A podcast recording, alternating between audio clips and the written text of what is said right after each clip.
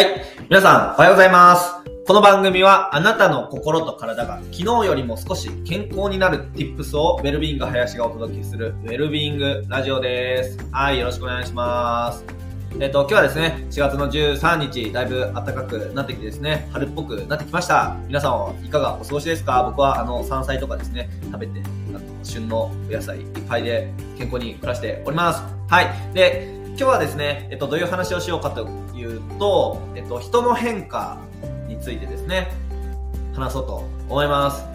皆さんも変化したくないですか？僕も変化したいです。あの、よりよくね、あの、人生通じてなっていきたいですよね。成長していきたい。で、そのためにはですね、えっと、コンフォートゾーンっていうものに対する理解がめちゃくちゃ重要だよっていう話をしようと思います。で、コンフォートゾーンって何なのかみたいなこともですね、あの、多くの方は知らないと思うので、まあ、この、えっと、配信を通じて、えっと、それに対して、コンフォートゾーンって何なんだろうみたいなことだったりとか、あとは、それがなぜ人の変化に関わるのか、みたいなところを、えっと、少しでも、あの、皆さんの学びになればいいなと思って話しております。よろしくお願いします。はい。で、えっと、コンフォートゾーンって、あの、皆さん聞いたことありますか？まず、これが何なのかっていうお話をしようと思うんですけど、えっと、コンフォートっていうのはですね、あの、快適なっていう意味ですね。で、ゾーンっていうのは、まあ、一定の範囲。うん。ゾーン。ゾーンですね。コンフォートな。まあ、快適な場所っていう感じですね。で、これがコンフォートゾーンです。で、まあ、正確には、あの、快適というよりかは、人の脳みそが慣れ親しんでいる場所っていうのが正確な定義になります。はい。なので、えっと、うん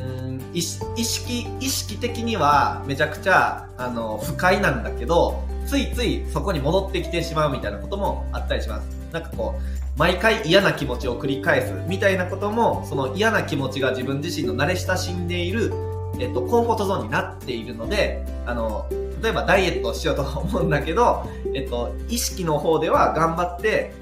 あの、痩せている自分になりたいと思うんだけど、無意識、脳みそは、えっと、太っている方が快適で、そっちに戻ってきてしまうみたいな。あの、太ってる状態嫌だって思ってるんだけど、そっちに戻ってきてしまうみたいなのは、太っている状態がコンフォートゾーンになるっていう、そういう感じですね。で、えっと、まあ、さっきも言った通り、コンフォートゾーンっていうのは脳みその持っている機能の一つなんですよね。うん。わかります？あの、要は、うーんと、コンフォートゾーンの中はすごく居心地がいいと脳みそは感じていて、で、それは生存戦略のためにそうなっているんですね。で、例えばわからないところに行くだったりとか、そういうのは、あのーなんだろう、例えば真っ暗闇の洞窟の中に行くって、その中にもしかしたらクマがいるかもしれない。ライオンがいるかもしれない。うん。なんかこう、蛇が出てくるかもしれない。なので行かないみたいなことになりますよね。で、それによって死なないんですよね。あと、崖があって、えっと、崖の向こうに飛ばないとか。これも崖より向こうはコンフォートゾーンの外側にあるんですよね。で、これが、あの、なんだろうな、慣れ親しんでる場所じゃないところに行こうとすると危険がいっぱいあるので死んでしまうんですねなので人間っていうのはそのコンフォートゾーンっていうのを獲得していくことによって、えー、とこれだけ生命を維持してきた、まあ、種として繁栄してきたっていう側面がありますなのでそういう脳の機能をねあの僕たちは獲得しているっていうのはありますでもあの実際なんだろうなあの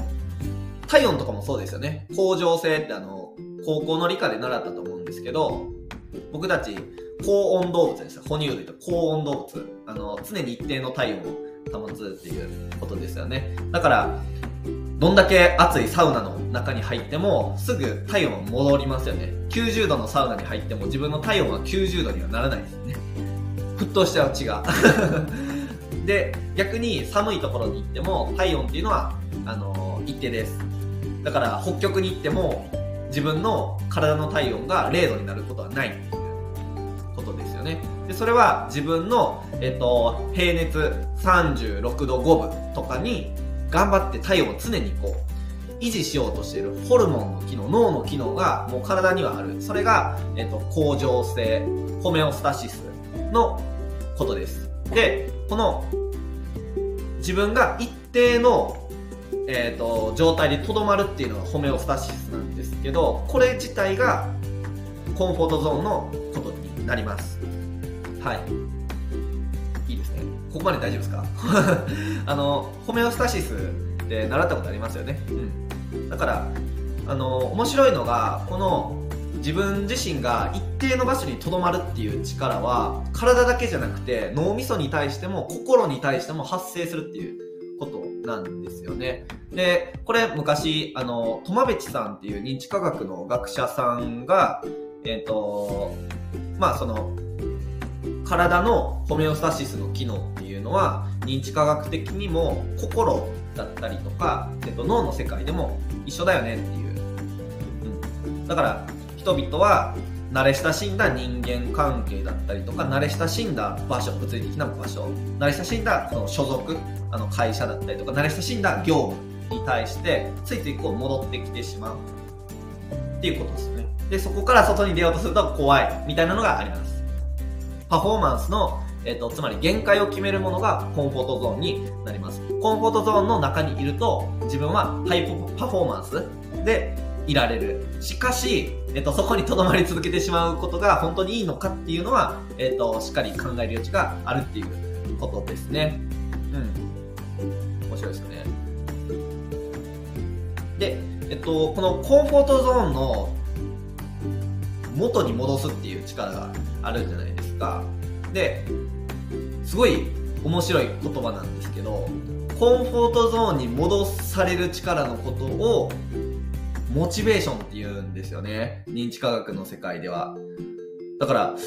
自分はモチベーションがあるって言ってる時って、それってコンフォートゾーンに戻ろうとしてる力が働いていることなんですよね。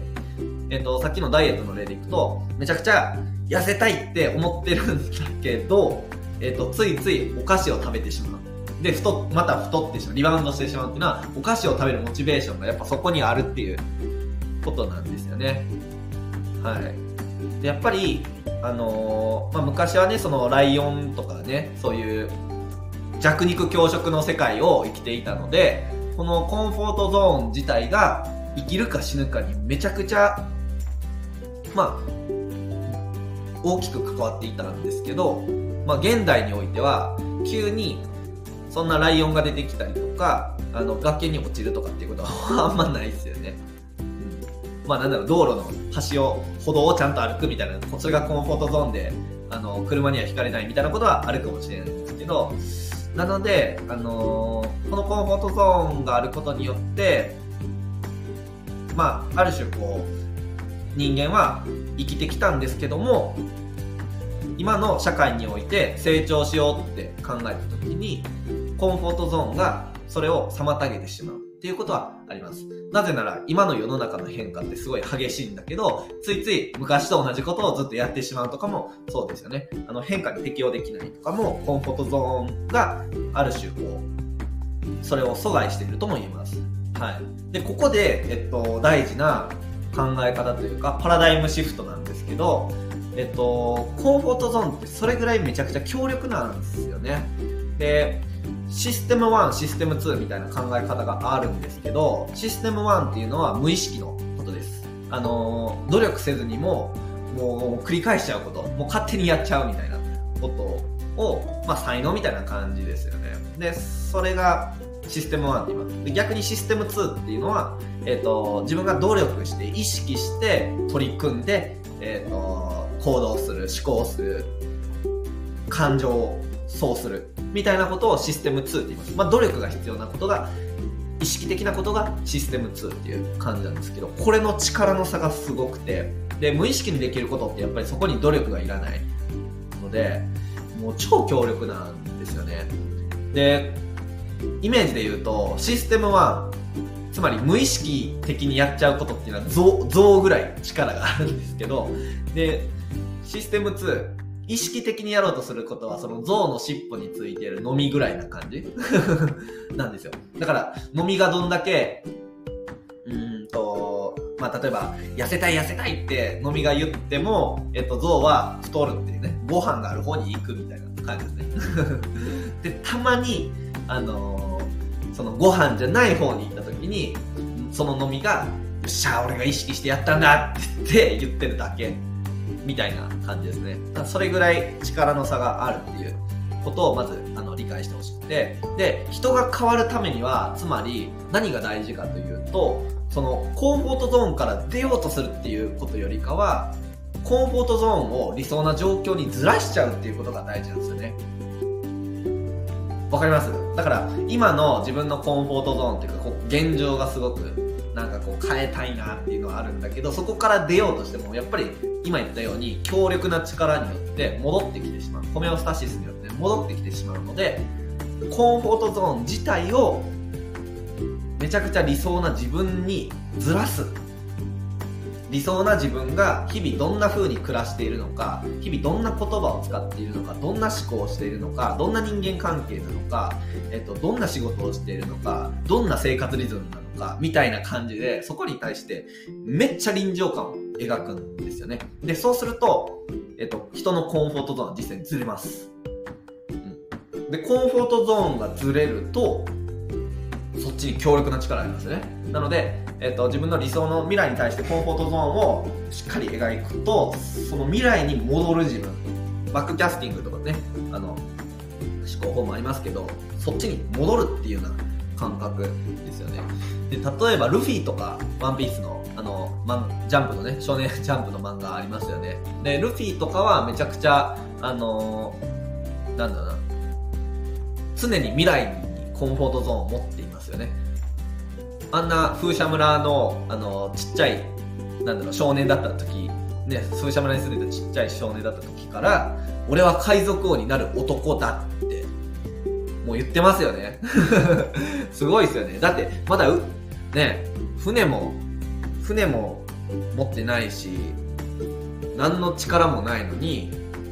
俺は海賊王になる男だってもうその海賊王としての言葉をもう常に発してますよね。それはそっちに臨場感があるので、海賊王に戻っていくっていう。だから、ワンピースっていうのは、あのー、風車村に生まれた少年がゴムゴムの実を食べて、海賊王になる男で、あの、物語ではなくて、